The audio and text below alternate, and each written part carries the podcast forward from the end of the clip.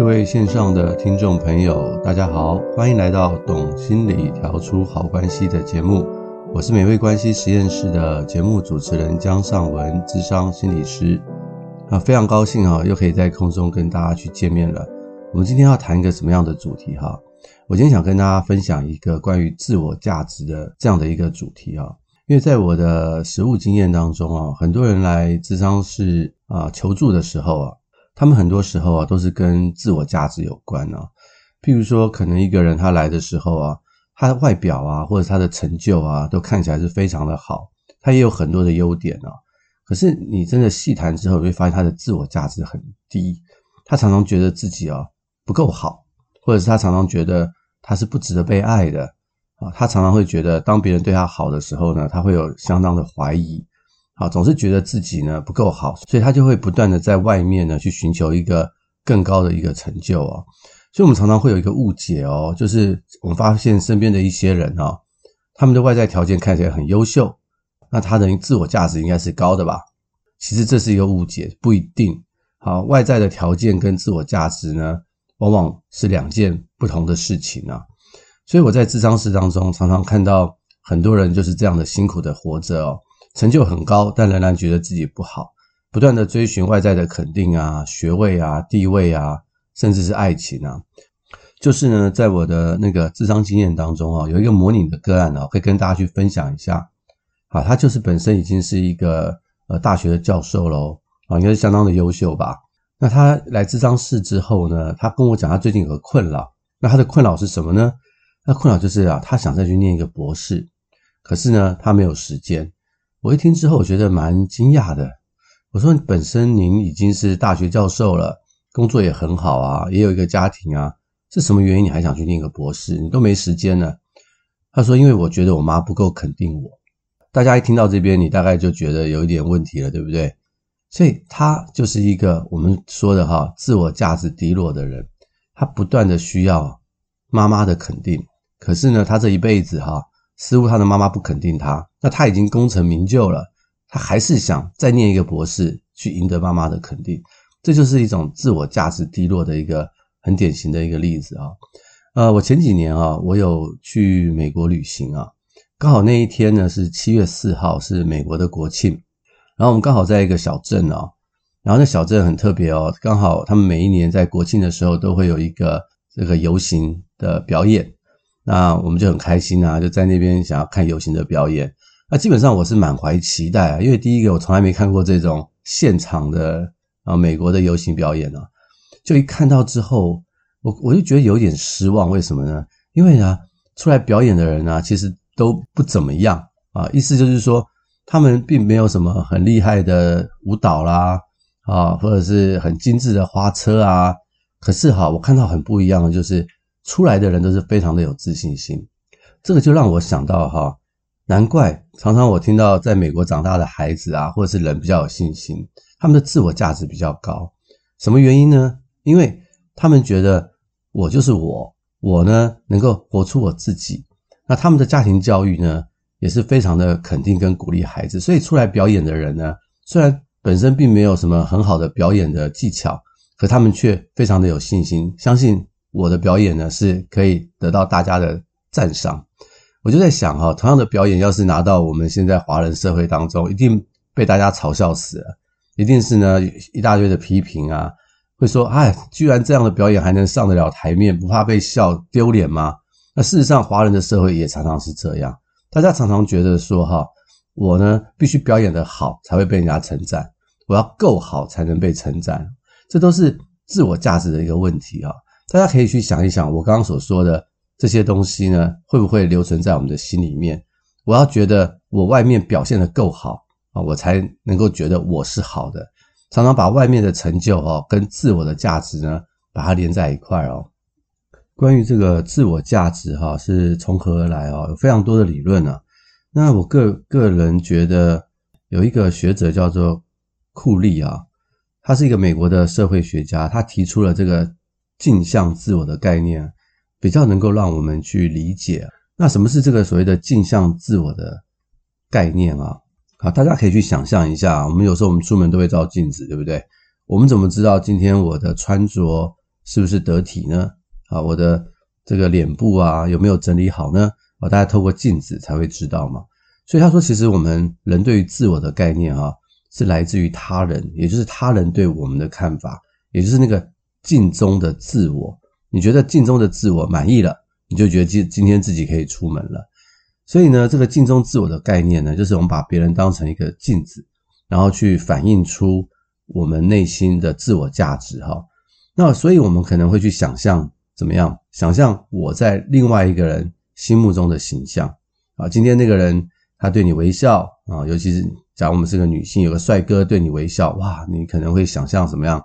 这个帅哥对你有意思，但同一个时间你可能会想象自己是一个有魅力的人，所以我们会想象。我在他人心目中的形象，那进而呢，我们就会想象这个他人对我这个形象的看法啊，一个是外在，一个是内在的一个看法。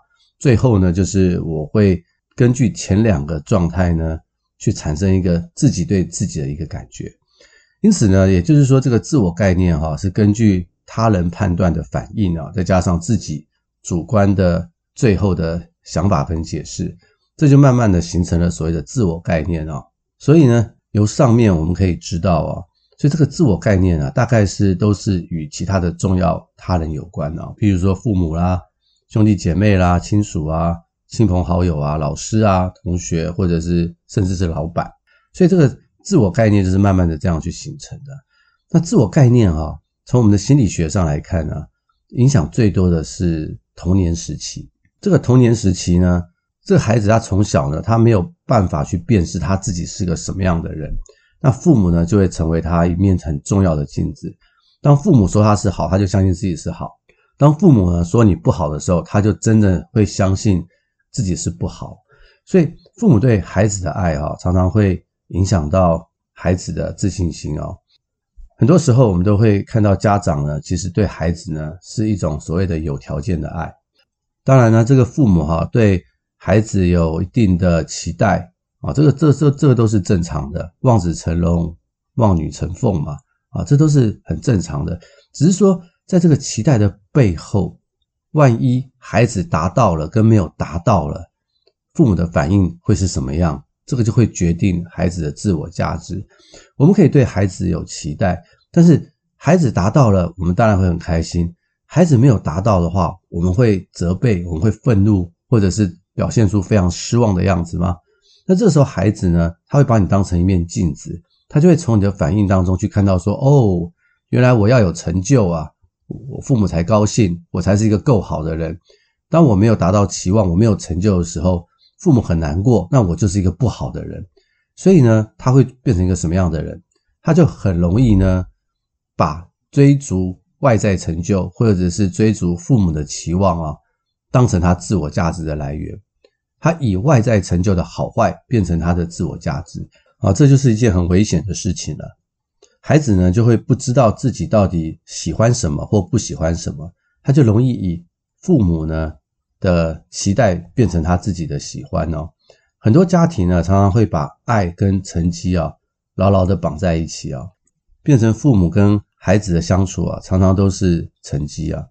呃，孩子越来越大的时候，我们跟他的话，跟他们的话题会是什么呢？除了学校的功课以外，还有其他日常生活的话题吗？啊，很多时候啊，这些话题就慢慢没有了。谈话都是啊，好好用功读书啊，怎么成绩又变差啦？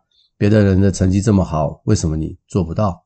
刚刚讲到这个学历啊，功课啊，也可以把它换成换算成其他的条件，比如说优异的运动表现啊，好的音乐成就啊。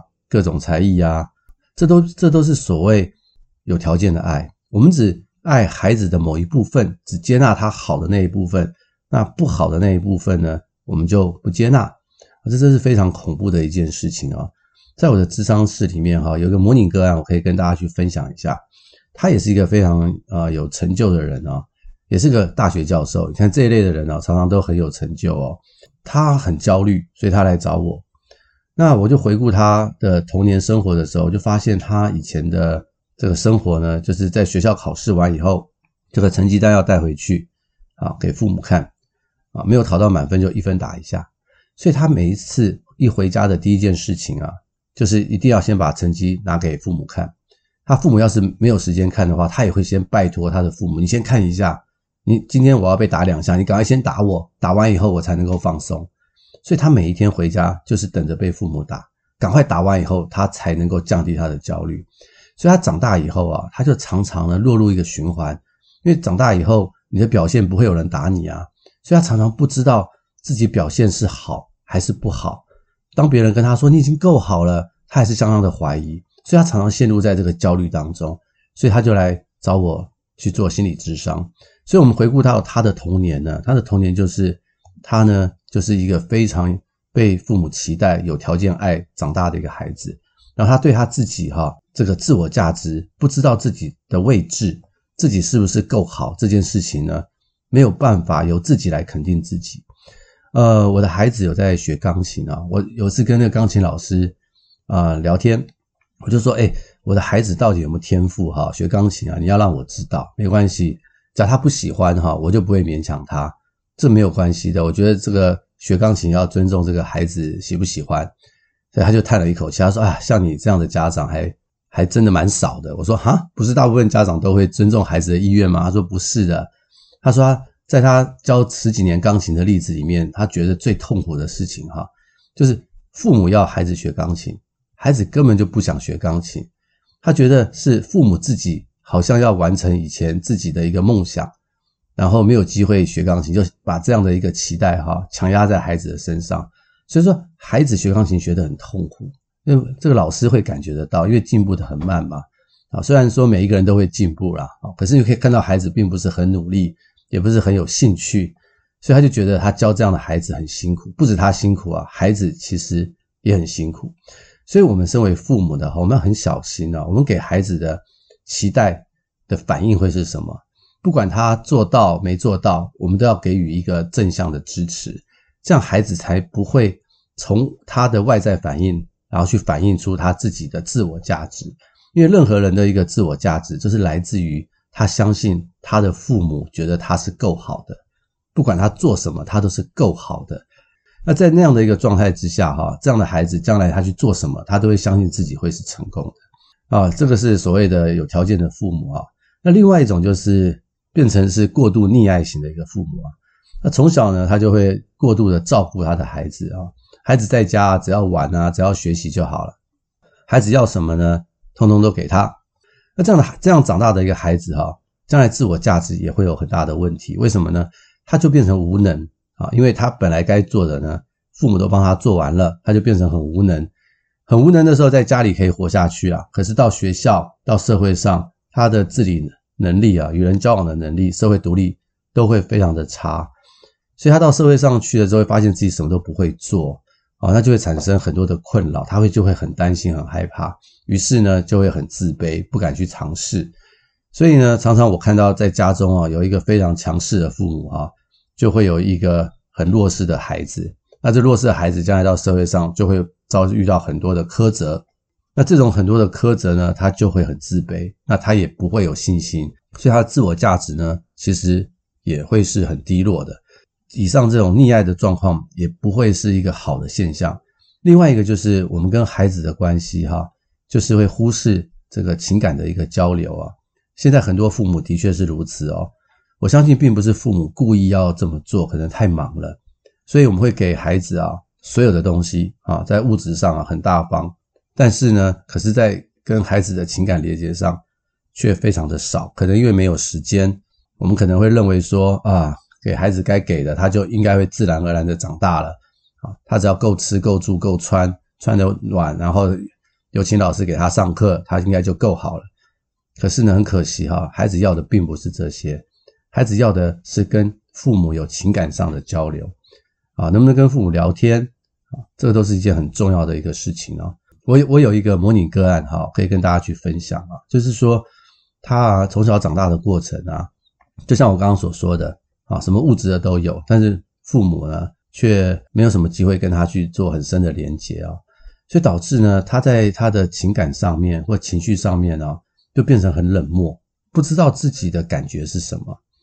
然后呢，可是又常常很想哭啊？为什么？因为内在有很多的悲伤的一些情绪，不知道怎么去表达出来，因为从小没有人去协助他去表达这些情绪，所以我在跟他工作的时候呢，我了解了他的原生家庭之后，我开始试图哈去引导他去表达他的情绪，然后以及这个情绪表达出来之后，跟人的关系可以怎么样有更深的连接。那我们工作一段时间之后，我开始发现，诶，他他的笑容开始变多了，他以前都是不笑的，笑容开始变多了，然后他也开始呢。能够用一些好的情绪去回应他自己的内心，也能够去跟别人去互动。我就看到说，这个孩子在童年所受到的影响是非常非常大的。他成绩还不错，可是呢，他在情感上没有什么样，没有办法跟别人去连接。那这样的一种状态哈，自我价值其实也是会非常低的。所以这边有几几样哈，就可以跟很多的父母去分享，我们怎么样去照顾我们的孩子，才能够提升他们的自我价值哦。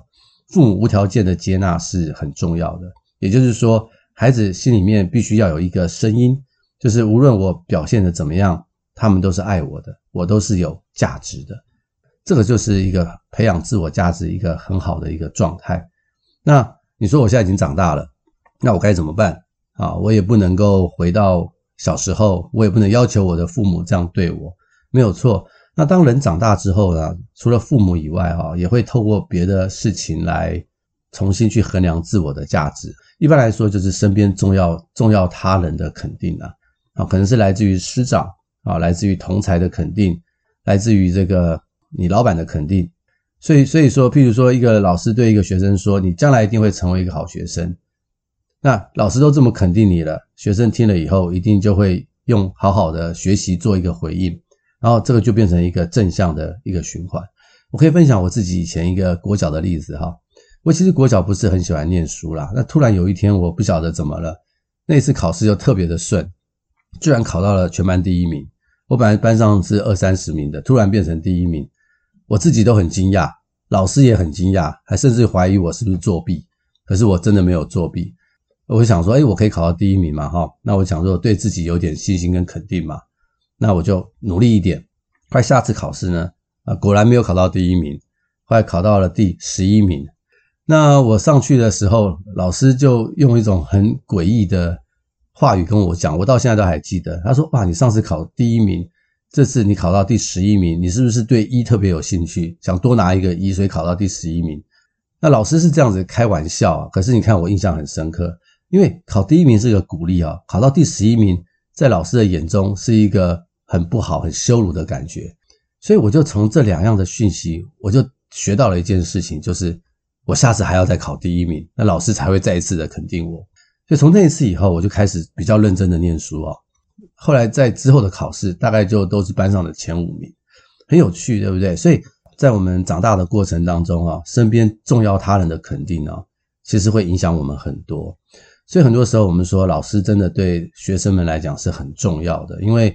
孩子们呢，进到了学校以后，老师的肯定真的会影响一个孩子的一生。我听过这种太多的故事了，也就是家人不肯定他，但是因为师长的肯定，后来他将来就很有成就。这种故事太多了，所以我们其实哈，多鼓励一下身边的人呢，其实是一件好事情。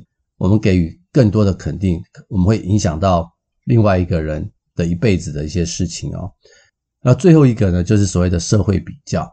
那社会比较就是说，我们在生活和工作当中，人们往往会与他人比较来衡量自己的标准，这就是个社会的比较，就是一种同才的比较啦。在学校里头，我们就会看看自己的分数考得如何；在社会上呢，就会跟同事比嘛，啊，自己的职位有没有往上爬啊？啊，像我前几年呢去参加一个同学会啊，啊，我们这个高中的同学会啊，三十年的同学会，很开心啊，我们很久没见了。我一我一去看的时候，哇，我们大家同学都啊白发的白发，秃头的秃头啊，身体变形的变形啊，啊，这个这个都不打紧。大家比较好奇的是，我们现在在各个不同的领域呢工作啊，有些人是医生，有些人是心理师，像我，呃，有些人是老师，哈，我们大家就开始聊啊。那我们也会发现说，在这聊的过程当中，因为我们都已经到了一定的年纪啊，就不会太多的去比较，就觉得诶，彼此的生活都还不错。那可以彼此去欣赏，我觉得这是一个比较好的一个状态。但我有听过一些其他人啊，他们去同学会的时候，压力是很大的啊。为什么呢？会觉得自己比不过别人啊，会觉得被看低啊，这就是一种社会的比较。我们的自我价值到底是建立在什么地方？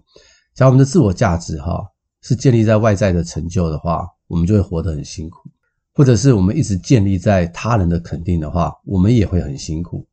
所以最不辛苦的就是怎么样，自己可以欣赏自己啊。自我价值呢，就来自于自己对自己的欣赏，而不在于来自于父母的肯定啊，或者是跟他人做比较啦。这个就会非常的辛苦。所以这个就是我们可以再去思考的一个部分哈。很多的研究显示哈，假如一个人的自我价值太低的话哈，他可能会得到一些身心的疾病哦，譬如说忧郁症啊、焦虑症啊，那这个就会导致很多的困扰。那有一些人呢，自我价值太高了啊，那个也不太正常，他可能就是会发展出所谓的自恋型人格啊，他自以为是哦，他会去歧视别人哦，对很多人有很多的偏见。所以呢，很多时候我们要去想想，我们这个自我价值从哪里来才是一个重点。那我刚刚讲了一些自我价值的来源，那到底现在我的自我价值是高还是低呢？好，我会在今天的这个节目的讯息栏里面啊，给大家一个量表。这个量表叫做罗森伯格量表，它是一个可以测量自我价值的一个量表。那这个题目呢，有十题，好，那其中哈。有几题呢是反向计分啊，那我可能跟大家去分享一下，这反向计分的意思就是说，假如你写成是一的话，你最后计分要变成四，啊，写成二的话，你最后计分要变成三，三的话要变成二，四的话要变成一，这叫做反向计分。那最后会有一个总分，然后你可以去看看你的分数落在什么样的地方。基本上，自我价值的衡量。大家要很记得，就是不要来自于外在，而是要来自于内在。那假如你的内在哈常常会有一些声音哈会困扰你，就觉得自己不够好的话，那我们可以用一些方式呢去欣赏自己。这个在我这个在之后的节目可以跟大家去分享。但是假如你被这些事情所困扰，就总觉得自己很差，不够好，然后甚至呢情绪会很低落啊，努力想要改变也无法改变的话。那我相当建议哈，像这种情况，可能就需要去找专业人士的协助了啊，找心理师谈一谈，那可能可以从你的原生家庭所受的困扰呢当中去协助您。好，希望今天的节目哈，可以给大家一个很多的一个收获。希望也希望每一个人呢，可以重新的去理解自身的价值是怎么建立的，以及怎么样重新找回良好的自我价值。那希望今天的节目呢，可以鼓励到大家，那也期待下一次空中跟大家去见面，也欢迎您帮我们分享、订阅，也祝您有一个美好的一天，谢谢。